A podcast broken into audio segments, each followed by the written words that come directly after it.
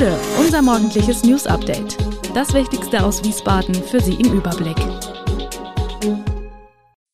Guten Morgen aus Wiesbaden an diesem 25. August.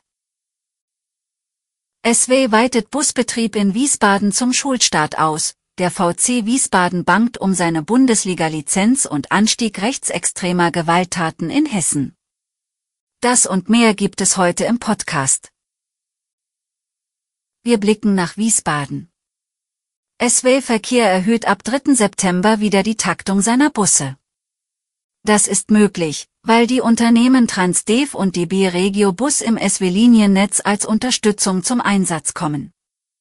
Zum Start werde das auf den Linien 5, 39 und 46 sein, berichtet der Pressesprecher von SW Verkehr, Micha Spann aus. Die Linien 39 und 46 werden komplett von den Partnerunternehmen übernommen. Fahrten auf der Linie 5 werden auch teilweise weiterhin von SW Verkehr gefahren. Zu Beginn werden die Partnerfirmen Fahrzeuge von SW Verkehr nutzen. Über die Gesamtlaufzeit könnten sie auch eigene Busse einsetzen. Es werde jedoch stets gewährleistet sein, dass es in allen Fahrzeugen Fahrscheinverkauf und Entwerter gibt.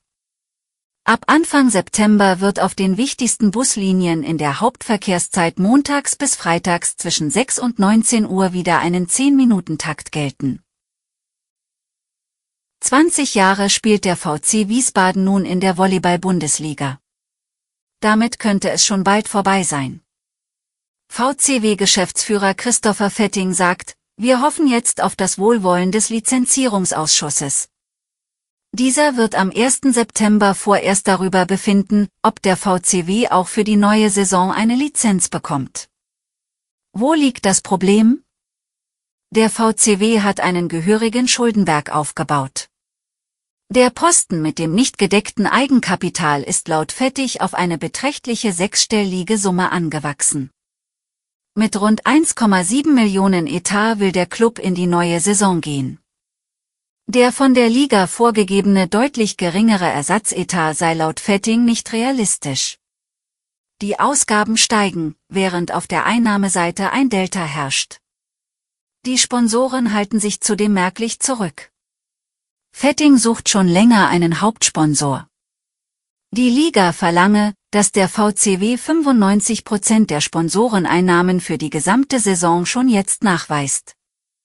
Das könne aber keiner in der Liga. Das Horrorszenario, dass der VCW aus der Bundesliga verschwindet, will man sich nicht vorstellen.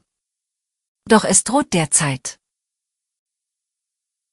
Auf den ersten Blick lesen sich die Zahlen höchst erfreulich. Zum 31. Juli 2023 konnten im Bezirk der Handwerkskammer Wiesbaden insgesamt 2.322 neu abgeschlossene Ausbildungsverträge verzeichnet werden.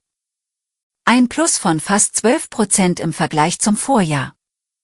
Trotz der guten Bilanz weiß man aber im Kammerbezirk, dass diese Zahlen bei weitem nicht ausreichen, um dem Fachkräftemangel im regionalen Handwerk Herr zu werden. Im aktuellen Ausbildungsjahr sind noch rund 650 offene Stellen im Wiesbadener Bezirk gelistet. Wohnraum und seine Entfernung zum Arbeitsplatz spielt eine immer wichtigere Rolle in der Debatte. Die Handwerkskammer wünscht sich von der Bundespolitik einen verstärkten Blick auf die Einrichtung von Azubi-Wohnheimen. Dass es Positivbeispiele für Azubi-Wohnheime gibt, zeigt der Gazubi Campus Pings in Fulda. Das Pings ist ein Jugendwohnheim des Kolpingwerks im Bistum Fulda und deutschlandweit das erste seiner Artikel. Denn neben bezahlbaren Wohneinheiten gibt es dort auch pädagogische Betreuung für bürokratische oder alltägliche Fragen. Nach einem späten Gegentor muss Eintracht Frankfurt um den Einzug in die Konferenz League noch zittern. Die Hessen mussten sich am Donnerstag mit einem 1 zu 1 bei PSG Levski Sofia im Playoff-Hinspiel vor 43.000 Zuschauern im Nationalstadion der bulgarischen Hauptstadt begnügen. Dabei kam Levski erst in der fünften Minute der Nachspielzeit durch ein Tor von Hassemi Fadiga zum Ausgleich. Zuvor hatte Ausnahmestürmer Randall Kolomoani in der sechsten Minute den Europa League-Sieger von 2022 in Führung gebracht. Die Entscheidung über das Weiterkommen fällt am kommenden Donnerstag in Frankfurt. Die Eintracht hatte mit dem schnellen Führungstreffer einen Start nach Maß, konnte das 1 zu 0 mit großem Einsatz, aber auch Glück bis zum Pausenpfiff verteidigen. Frankfurts von Paris Saint-Germain umworbener Stürmerstar Kolomoani konnte nach einem präzisen Querpass von Mario Götze aus wenigen Metern und mit Wucht einschießen. Der Check per Videobeweis bestätigte, dass Götze nicht im Abseits stand. Hessens Verfassungsschützer haben 2022 einen Anstieg bei rechtsextremistischen Gewalttaten registriert. Wie aus dem Verfassungsschutzbericht 2022 hervorgeht, wurden 50 solcher Taten dem rechtsextremistischen Spektrum zugeordnet, nach jeweils 42 Gewalttaten in den beiden Vorjahren. Auch die Zahl der rechtsextremistischen Straftaten insgesamt stieg den Angaben zufolge. Und zwar von 946 Fällen im Jahr 2021 auf 1051 Fälle im Jahr 2022. Innenminister Peter Beuth, CDU, und der Präsident des Landesamtes für Verfassungsschutz, Bernd Neumann, stellten den aktuellen Verfassungsschutzbericht am Donnerstag in Wiesbaden vor.